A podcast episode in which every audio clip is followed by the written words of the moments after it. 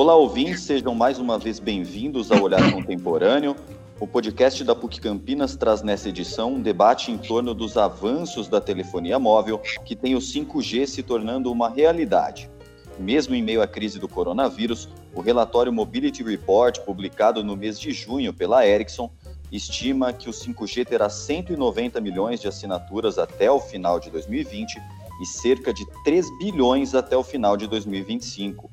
A transição no sistema global de comunicações gera tanta expectativa que o 5G já está entre as top 5 tecnologias emergentes de impacto para os negócios e para a recuperação econômica global. O fortalecimento da conectividade, que possibilita a implementação de vários projetos de internet das coisas, tais quais transporte inteligente e assistência médica conectada, se faz ainda mais necessário com a ascensão das atividades de teletrabalho e colaboração remota que descobrimos mais de perto nessa pandemia e que deverão permanecer ao término dela. A partir de agora, vamos entender quais são as novidades trazidas pelo 5G e como essa tecnologia deve transformar o mundo nos próximos anos. Para isso, contamos com a presença do professor Vinícius Ferrari, docente da Faculdade de Ciências Econômicas e pesquisador do programa de mestrado em sustentabilidade da PUC Campinas, e do convidado Gustavo Correa Lima, líder da plataforma de comunicações sem fio no CPQD, o Centro de Pesquisa e Desenvolvimento em Telecomunicações. Eu, Vinícius Purgato, conduzo o bate-papo com a jornalista Rafaela Ribeiro. Para começar, quero perguntar ao Gustavo, a quem agradeço a gentileza de aceitar o nosso convite, quais são os principais avanços do 5G em relação ao, 4, ao 4G, né? E o quanto essa tecnologia deve alterar o nosso modo de se conectar e de planejar o mundo a partir de agora. Ok, muito obrigado, Vinícius. Agradeço aqui pelo convite. É, o 5G ele vem sendo tra é, trazido aí como realmente uma tecnologia disruptiva, tá? Ele é classificado, inclusive, como uma, uma, um potencial de ser uma tecnologia de impacto transformador da sociedade, no mesmo nível que foram a prensa de Gutenberg a eletrificação, a máquina a vapor e até a internet. O que, isso quer dizer? A gente vai começar a ver a tecnologia 5G, ela não vai se restringir apenas a, a nossa, o nosso uso diário dos smartphones é, ou a conexão de notebooks através de redes de dados, tá? A gente espera ver realmente o 5G como um catalisador da internet das coisas e vai entrar no nosso dia a dia como uma tecnologia de uso geral. É, o que, que ela traz de grande diferencial ao 4G? É, primeiro, é que a gente tem um gargalo hoje nas redes 4G, que ele está relacionado à, à capacidade de tráfego. Então, foi isso que muito que drivou a, a, o surgimento da tecnologia 5G, porque a gente tem um escoamento massivo de dados nas redes móveis que são de aplicações de vídeo. Então, existe uns estudos é, da Qualcomm, por exemplo, que apontam aí é, em 2022, 2023, aproximadamente 85% do tráfego na internet será de conteúdo de vídeo. E isso, então, criou um gargalo para as atuais redes 4G. É, o 5G vai trazer esse pilar, ele tem três pilares, então um dos pilares dele é a alta capacidade, que tem um nome técnico chamado Enhanced Mobile Broadband, é, o segundo ponto é algo que já estava iniciando o seu movimento de disseminação na sociedade, que é a internet das coisas, tá? Então, hoje, uma, um, uma célula da rede 4G, ela tem uma limitação no número de terminais que ela consegue suportar naquela área. O que o 5G traz disruptivo é a capacidade de atender um número massivo de dispositivos IoT. É a feature, o outro pilar, chamado Massive Machine Type Communications. E o terceiro, que realmente é, não existia até hoje nenhuma tecnologia de comunicações sem fio que pudesse prover esse tipo de funcionalidade, é a capacidade de comunicação em baixíssima latência e de altíssima confiabilidade. Isso abre um novo campo de aplicações, onde a gente pode ter agora aplicações, por exemplo, como a operação remota de máquinas pesadas. Você pilotar um guindaste remotamente. Então, imagina o que isso traz de impacto numa sociedade, saber que você vai poder é, trabalhar numa operação portuária é, operando aqueles é, gruas de container é, remoto, sem precisar estar lá na área portuária. É, na Suécia, a gente já tem exemplos, por exemplo, de, de operação remota de caminhões dentro de pátios de fábricas, e agora eles iniciam até mesmo a, a, a possibilidade de operação em alguns trechos de, trechos de rodovias na Suécia, tá? Então, isso muda muito é, aquilo que a gente conhece é, de tecnologia e de sociedade. A gente está falando da possibilidade de aplicações que envolvem realidade aumentada, realidade virtual, é, operação cirúrgica remota. São vários casos de uso que até então não eram possíveis com nenhuma tecnologia de comunicações sem fio. Professor Vinícius, obrigada também por sua participação. É, diante desses avanços, o 5G já é considerado ferramenta importante à recuperação da economia global. Alguns especialistas apontam que alguns setores serão beneficiados por essa tecnologia, como o industrial, de assistência médica, ou de transporte inteligente. É, como o senhor vê essas transformações tecnológicas do ponto de vista econômico? De fato, muitas vezes, qual é a visão habitual sobre o 5G? Que seria uma inovação incremental, tá?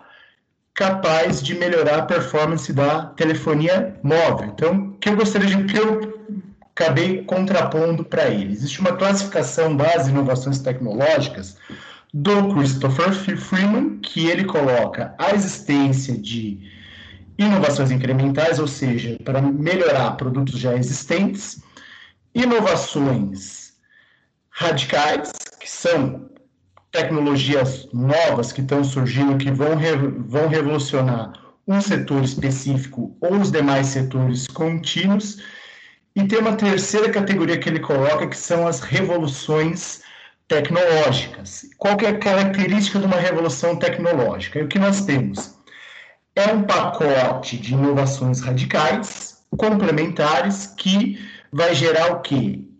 Efeitos, o autor chama de pervasivo, em inglês, infelizmente acho que não existe uma tradução adequada para o português, mas pervasivo seria uma tecnologia abrangente capaz de penetrar em diversos segmentos econômicos e afetar todo o sistema econômico. De que jeito? Uma tecnologia com essa característica. Você mudar drasticamente a estrutura de custos de diversos produtos e serviços, você alterar também as características qualitativas de diversos produtos e alterar as decisões de investimentos em vários segmentos econômicos. Então, qual que é a grande questão por que o 5G é considerado uma tecnologia revolucionária? Porque ele vai ser capaz de unificar dois campos tecnológicos cruciais, que é o tempo das, campo das telecomunicações, como Gustavo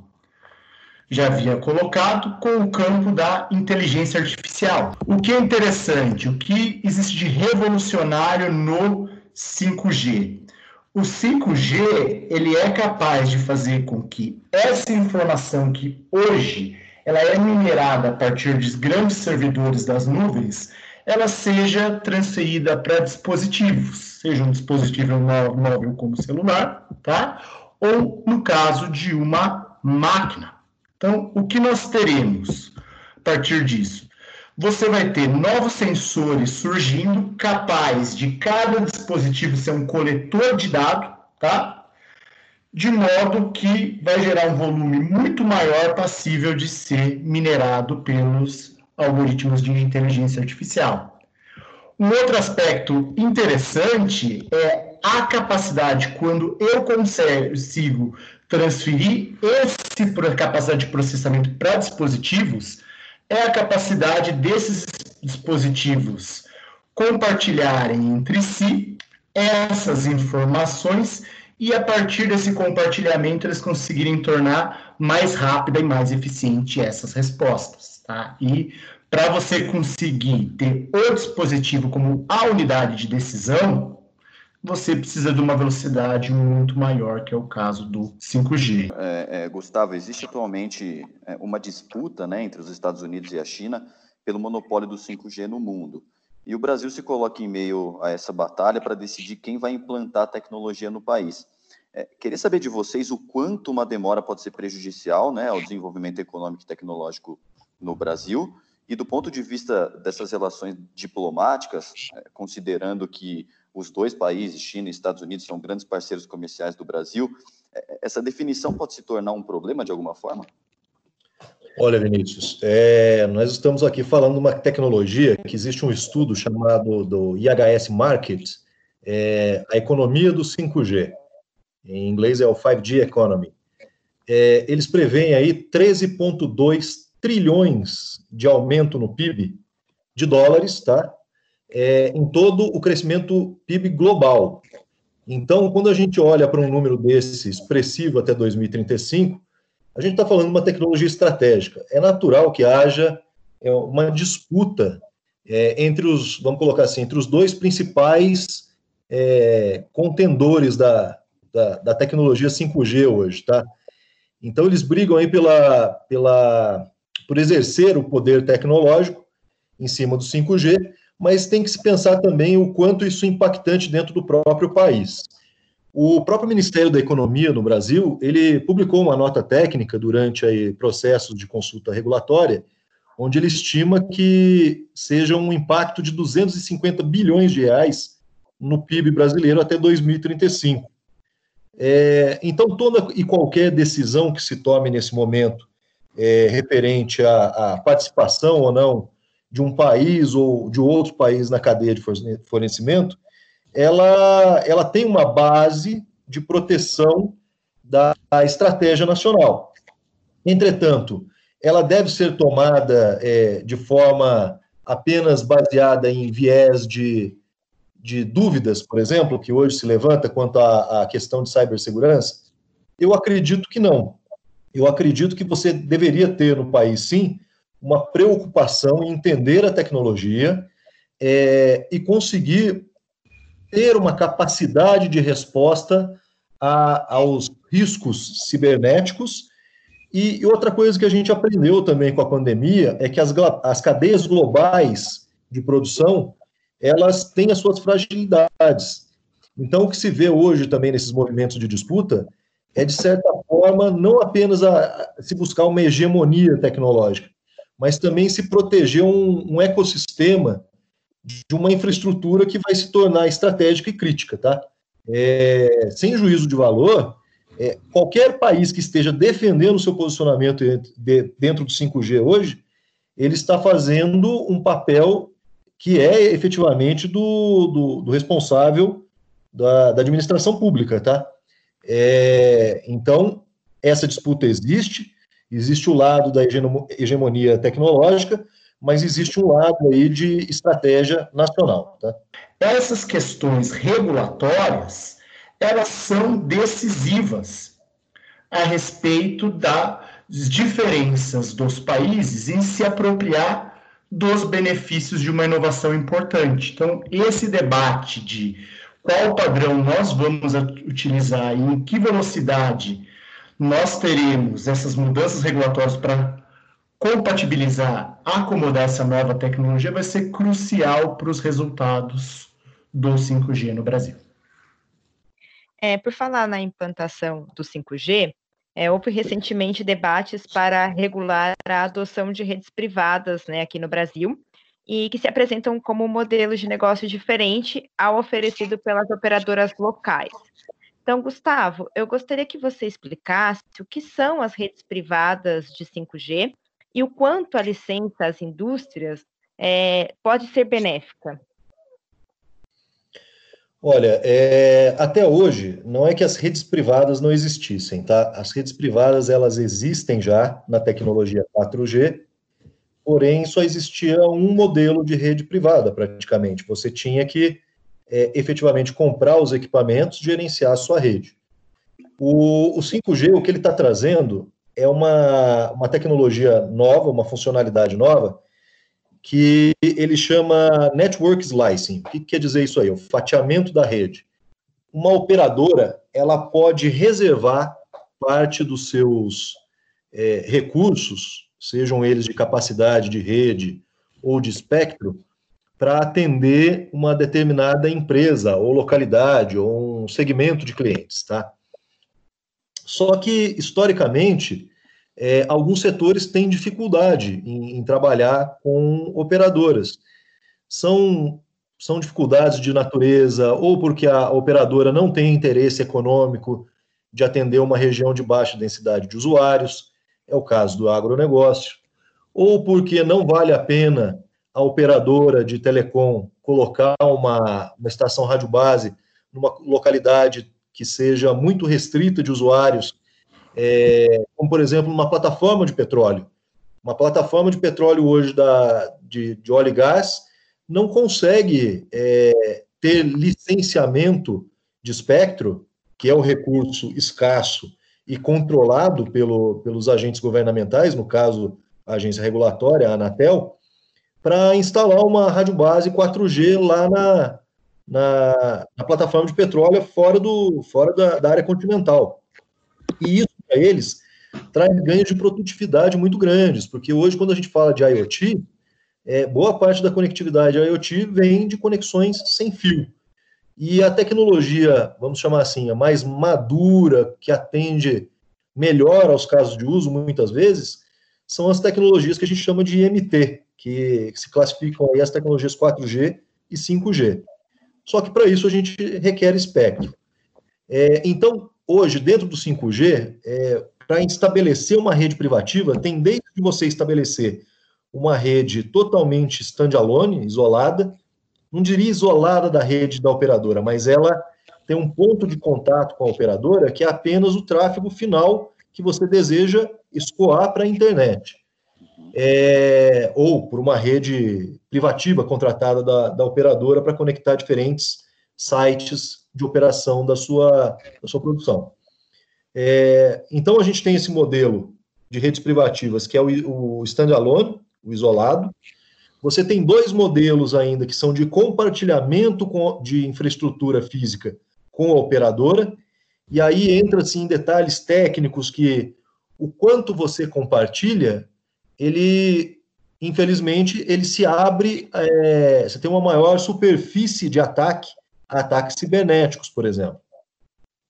Então, tem um modelo que você só compartilha a rádio base, tem outro modelo que você compartilha a rádio base e parte da, do plano de dados que, do que você está trafegando, mesmo que esteja criptografado, mas você está passando isso pela rede da operadora, e tem um modelo final onde você está compartilhando, fazendo uso da rede física da operadora, mas com uma, um canal lógico especializado para suas necessidades. Então a gente volta para o problema original. É em todo caso que uma operadora vai querer é, prover essa conectividade, prover um serviço dentro dos requisitos de qualidade que uma determinada vertical de mercado demanda? É, é complicado, tá? Em, em alguns outros casos, no ambiente industrial, você pode ter situações onde você precisa certificar os equipamentos que fazem parte da rede. É, nesse caso, como que você vai levar um pessoal de, de, análise de conformidade, que vai fazer o processo de certificação, até a rede da operadora para verificar cada equipamento utilizado? Então, é nisso que a gente olha e vê essa discussão de redes privativas se tornando muito importante, ao ponto da Alemanha ela ter reservado 100 MHz do seu espectro para o estabelecimento de redes privativas voltadas a fins industriais, da indústria 4.0 e do agronegócio. É, e não é o único país, tá? É o caso mais emblemático, é o que mais chama atenção, porque até hoje, é, hoje nós já temos lá grandes fabricantes eh, de automotivos já fazendo uso das redes privativas, nós temos eh, indústrias aeroespacial fazendo uso disso aí, e nós notamos que começa a surgir um novo tipo de player no mercado. São eh, empresas especializadas em montar redes privativas para fins industriais. A própria Bosch, no, no, na Alemanha, ela se tornou uma empresa que consegue fazer instalação de redes especializadas para a indústria 4.0. Lógico, contando com fornecimento de equipamentos dos fabricantes tradicionais. É, você tem no, no, no, Reino Unido, eles abriram faixa do espectro lá que é 400 MHz. É, então, começa a se disponibilizar espectro num volume significativo para atender verticais de mercado que são operadas, muitas vezes não pelas grandes operadoras. Aqui no Brasil, é, é, é fato notório que a disseminação da banda larga, ela fora dos grandes é, centros urbanos, ela foi viabilizada por pequenos provedores regionais, como os ISPs.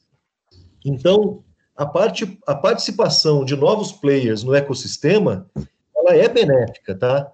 Seja para a operação de redes privativas, seja para a participação dos ISPs como provedores de conectividade, provedores de serviço digital, é, mas não vai eliminar a necessidade da existência das grandes operadoras nacionais, porque muitos dos casos de uso vão ser atendidos por elas, mas há casos de uso que não são atendidos por elas, por inúmeros motivos, e que aí sim a gente tem que ter a flexibilidade regulatória para poder tomar a decisão que melhor se adeque a cada necessidade de mercado, tá? Legal. E, professor Vinícius, é, é, estamos falando da implantação dessa nova tecnologia nas empresas do país, mas a gente sabe que o Brasil segue dependente, por exemplo, a, a nossa região mesmo, a região metropolitana de Campinas, dependente de insumos de maior complexidade econômica, né? Que normalmente são produzidos em países mais desenvolvidos tecnologicamente. É, nós podemos dizer que o Brasil é atrasado em segmento tecnológico-chave? E, se isso for verdadeiro, se essa afirmação for, for verdadeira, o quanto isso é prejudicial para a nossa economia? Então vamos lá, né? Discutir a nossa situação da ciência, tecnologia e inovação. Então, se a gente for, se for voltar no tempo, tá? no início dos anos 80, nós tínhamos indicadores, registrávamos indicadores de ciência, tecnologia e inovação muito próximos tanto da China quanto da Coreia. Tá? E o que nós tivemos desde então? São quatro, quatro décadas, na verdade, de turbulências econômicas. Então, se você pega nos anos 80, primeiro você tem a crise da dívida, tá? com toda a dificuldade do Estado brasileiro naquele momento. Essa crise da dívida, ela estimulava um cenário de inflação. Você tem uma outra variável importante que é a questão do câmbio, que ora o câmbio se manteve apreciado, ora o câmbio se depreciou. Questão das taxas de juros. A gente conviveu por décadas países com taxas de juros reais entre as mais altas do mundo a questão dos incentivos fiscais, muitas vezes intermitentes, hora você tem incentivo fiscal para um determinado setor, esse incentivo ele é de repente ele é suprimido, enfim, todas essas características históricas, a gente gerou um empresário nacional resiliente, tá? extremamente adaptado a conviver com essas turbulências, porém é um empresário de certa forma, avesso aos riscos associados à inovação. Então, você tem uma resistência muito grande ao longo de todo o período a você desenvolver, estruturar um sistema de pesquisa e desenvolvimento e gerar a pesquisa internamente. Nós tivemos avanços nos anos 2000. Então, a gente cria nos anos 2000 uma estrutura de suporte, de apoio à inovação, em alguns aspectos semelhante aos países desenvolvidos, ou seja, instrumentos de subvenção econômica, de benefícios fiscais, de compras governamentais, com o intuito de estimular as atividades privadas de pesquisa e desenvolvimento. Porém, o que os indicadores, os indicadores de ciência e tecnologia têm demonstrado de, desde então? Que a nossa taxa de inovação nas empresas ela não se alterou. Então, as empresas continuam, quando continuam uma minoria das empresas com capacidade interna de PIB, quando você busca adotar algum tipo de inovação, muitas vezes associada a uma inovação de processo, algo reativo a uma determinada situação que pode estar comprometendo a sua competitividade e nunca uma visão proativa de inovação de novos voltada para produtos.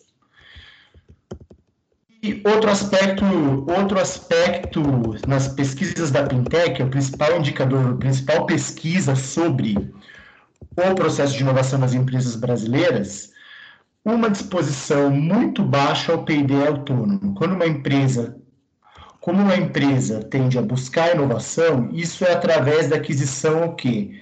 de equipamentos externos, P&D externo, contratando licenças.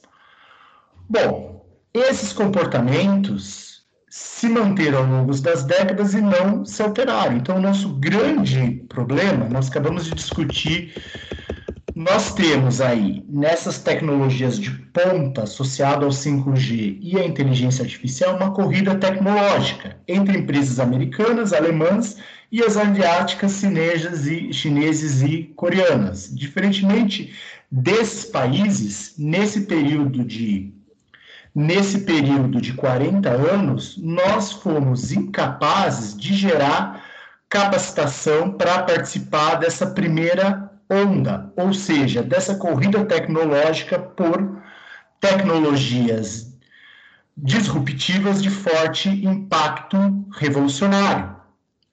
Agora, qual seria o nosso desafio aqui no caso? Tá? Já que isso toma tempo, tá? hoje está em dissonância tanto com a posição do nosso empresariado como a própria forma como a pesquisa muitas vezes é conduzida nas universidades, mas a gente tem um desafio enorme, muito mais tangível, que é desenvolver o quê? Sistemas de incentivo capazes o quê? De facilitar o processo de adaptação frente àquela segunda onda de inovações, ou seja, que é você tentar, de certa forma, preparar os setores econômicos aqui já existentes frente a esse bojo de novas tecnologias que estão chegando agora no mercado. Gustavo, é, você comentava antes do podcast que existem iniciativas é, das quais o CPQD é, participa que buscam formar um ecossistema local de produção. É, que ações são essas e quais seriam os benefícios aí para o nosso país? Olha, nesse sentido, o CPQD pode se considerar privilegiado. É, nós somos hoje a instituição de, de, pesquisa e desenvolvimento que tem o maior programa de PD em tecnologias da informação e comunicação da América Latina. É, lá atrás, quando o 4G já estava se disseminando, é, fortemente aí induzido pelo governo, o CPQD, inclusive, foi um dos participantes na padronização da faixa de 450 MHz, que foi voltada justamente para a banda larga rural, é, do desenvolvimento dessa tecnologia e padronização da faixa.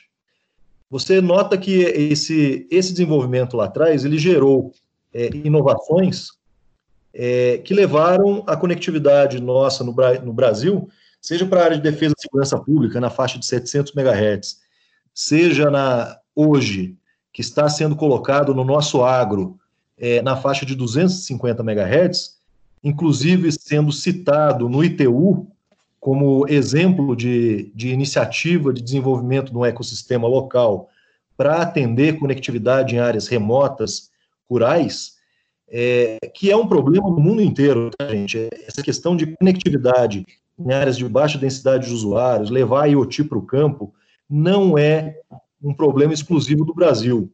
É que para o Brasil ele faz muito, é, ele tem um peso muito grande, dado o peso do agronegócio no nosso PIB. Então isso chama muito a atenção. Mas esse problema do, do digital, do digital gap, que as pessoas falam, ele é mundial. Hoje, praticamente, mais de 40% da população não tem acesso à, à internet, tá? É, e hoje o CPQD é privilegiado, é reconhecido inclusive internacionalmente, então a gente faz parte de um, de um seleto grupo que se chama Telecom Infra Project, é um projeto que visa a inovação em infraestrutura de telecomunicações. E, e dentro desse projeto a gente vê uma iniciativa que é, ela de certa forma mitiga alguns riscos de inovação era uma iniciativa que foi muito drivada por operadoras que buscavam aí inovar no sistema de na infraestrutura de telecomunicações para ter equipamentos é, mais baratos, é, para ter sistemas que se conseguem desagregar. Hoje, quando você compra de um grande fornecedor, você compra uma caixa muito grande é, que vai atender aos seus casos de uso. Sendo que se você tem mais participantes da cadeia de fornecimento, se essa caixa muito grande é fragmentada em componentes que você pode comprar de diferentes fornecedores, você como operadora de telecom tem vantagens. E essa iniciativa ela vem se mostrando muito é, vencedora em todo o mundo. É, tem um projeto chamado Open RAN, e esse projeto ele ganha contornos hoje de que inicialmente ele foi pensado para viabilizar a introdução de inovação, para trazer novos fornecedores, numa iniciativa que começou lá atrás com participação do Facebook, da, da própria Nokia, da Vodafone, Deutsche Telekom, é, da própria Intel. E aí hoje a gente vê isso transbordando para uma parte de padronização que quebra os, esse, esse monolito que existia à venda no mercado. Então hoje você consegue comprar pedaços e fazer essa solução sistêmica, trabalhar com aquele fornecedor que melhor, melhor oferecer o, a solução para você, seja em termos de custo ou desempenho. E hoje a gente vê, inclusive, um braço que é de conversar com atores da, da política pública para mostrar os benefícios de uma cultura desse tipo de inovação aberta, onde você permite a entrada de novos fornecedores e até mesmo é, fomenta a produção local. Então, um dos, um dos vieses que a gente coloca aí dentro desse, desse ecossistema Open RAN, que está muito ligado aí a redes 5G e 4G, é que existe até mesmo faz aí é, um lobby do bem a favor de você ter políticas industriais de fabricação local, porque até mesmo para trazer equipamentos de fora é um custo muito grande de importação. Então, se você faz um desenvolvimento da indústria local para ela poder fornecer na sua região, você tem uma série de benefícios que vão redundar em serviços de telecom mais baratos que a sociedade pode fazer usufruto e que vai chegar a localidades que até então não chegavam porque o custo era muito alto para se levar a cenários de baixa densidade de usuários, tá? Então, o, Brasil aqui é reconhecido com capacidade de desenvolvimento. Nós temos empresas para as quais a gente transferiu a tecnologia que eu falei antes ali do 4G, que está atendendo bem o meio rural, atendendo bem é, até mesmo a área de mineração na indústria, é, e a gente vê que a gente realmente é privilegiado, a capacidade é, nacional, ela existe, mas ela poderia ser muito melhor. A gente deveria ter maior investimento, mais gente capacitada, mais empresas assumindo risco, porque, sem dúvida, por exemplo, o agro é um setor extremamente carente de conectividade. É, essas, essas verticais de mercado, seja mineração, seja petróleo e gás, são outros setores muito carentes de conectividade. Então a gente vê assim que o 5G é, vai ter um papel muito importante nessas indústrias e que ter uma indústria nacional capacitada, capaz de, de se inserir aí no, no fornecimento, é crucial e a gente espera participar disso, com certeza. Só para a gente entrar um pouquinho no contexto atual e também já chegando no fim do, do nosso programa, é, durante a pandemia, muitas mudanças ocorreram né, no que diz respeito às nossas relações de trabalho e também de consumo. É, o trabalho remoto ele veio com força e deve permanecer, passou a ser permitido o atendimento médico online, a, as compras feitas pela internet também cresceram exponencialmente. É, com a velocidade que o, 5, o 5G traz, tendo capacidade de gerenciar um grande número de conexões na rede, é, essa realidade ela deve se perpetuar? De certa forma, essa pandemia ela veio a fortalecer e acelerar algumas tendências que já estavam latentes na sociedade. Então, se a gente for ver bem a questão do e-commerce, por exemplo, nós temos hoje um cliente, grande parte, conectado, tá? Então, a maioria é um cliente conectado, a maioria das decisões, das transações econômicas é feita através grande parte da internet, e é um cliente que também, quando ele tem acesso à internet, que a gente chama de empoderado, que ele pesquisa antes de comprar, de comprar ele vai atrás da influência da opinião dos seus pares para saber se o produto é bom, exata, se é bom mesmo, se vale a pena. E, de certa forma, não é por acaso que hoje, na verdade, a empresa de maior faturamento do mundo hoje é a empresa, a maior empresa de e-commerce do mundo, que começou vendendo livros, que é no caso da Amazon. Então, de certa forma, o que nós temos aqui, né? Então, essas tecnologias, a inteligência artificial já está muito presente no e-commerce. O nosso padrão de posicionamento nas redes sociais, de navegação na internet, isso gera uma quantidade de dados imensas, imenso, que são minerados o tempo todo por algoritmos de inteligência artificial. E a gente se depara os resultados dessa tecnologia no dia a dia. Então é muito comum. Seja, isso acontece o tempo todo comigo, acredito com vocês também, que existia um determinado produto que eu estava querendo adquirir e de repente chega para mim um e-mail, a empresa está fornecendo um desconto extremamente atrativo daquele mesmo produto. Então eu falei, nossa, mas como é que eles sabiam que eu queria adquirir aquele determinado item? O que acontece? A gente praticamente revela o nosso padrão de navegação na internet para a empresa revela muito de como nós nos portamos como consumidores. Então, até teve um caso interessante nos Estados Unidos que um pai de uma filha adolescente resolveu processar uma grande rede de e-commerce. Por quê? A empresa começou a mandar catálogo sobre para a moça produtos associados a nenês, a bebê. E o pai achou que a empresa poderia estar tá estimulando a filha a ter uma gravidez precoce e resolveu que ia processar a empresa. Mas o que acabou acontecendo? Na verdade, a filha já estava grávida e a empresa, através da mudança do padrão de navegação dela da internet, descobriu a gravidez primeiro que o pai. Então, esse, esse processo de refinamento, de prospecção dos padrões de consumo, isso já é uma realidade. E o que, que tem de acontecer? A questão do 5G, ele tende a potencializar esse processo. Eu faria uma complementação aqui, é, que a gente está falando muito de internet das coisas, e a internet das coisas é a realidade próxima, é, seja vestíveis que vão estar coletando seus dados, é, possibilitando aí é, decisões até antecipadas se você vai ficar doente ou não. É, são vários os usos das, da internet das coisas numa certa velocidade que vai trazer uma transformação da sociedade.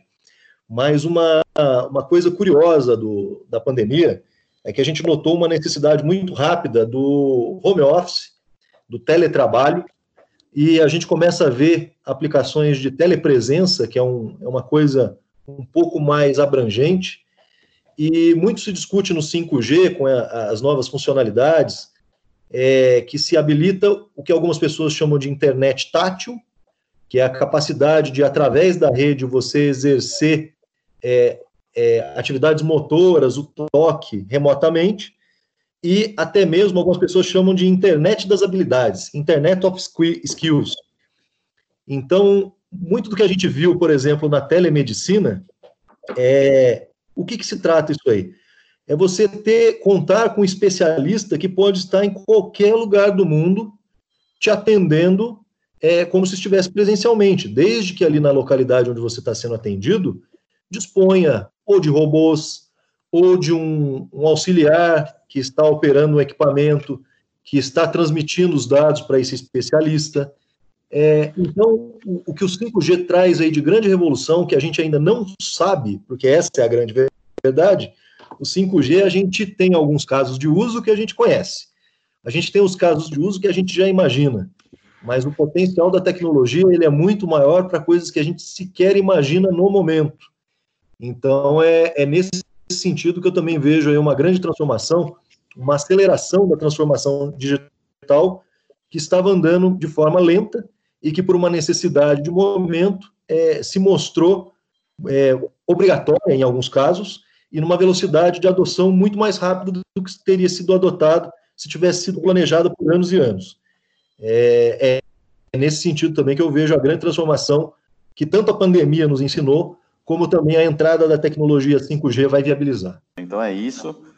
Vamos nos aproximando do final dessa edição do Olhar Contemporâneo, que discutiu aí os avanços da telefonia móvel a partir da chegada do 5G. Certamente os nossos ouvintes estão agora bem informados em relação ao potencial dessa tecnologia e também ao quanto nossas vidas devem ser transformadas nos próximos anos como resultado da utilização do 5G.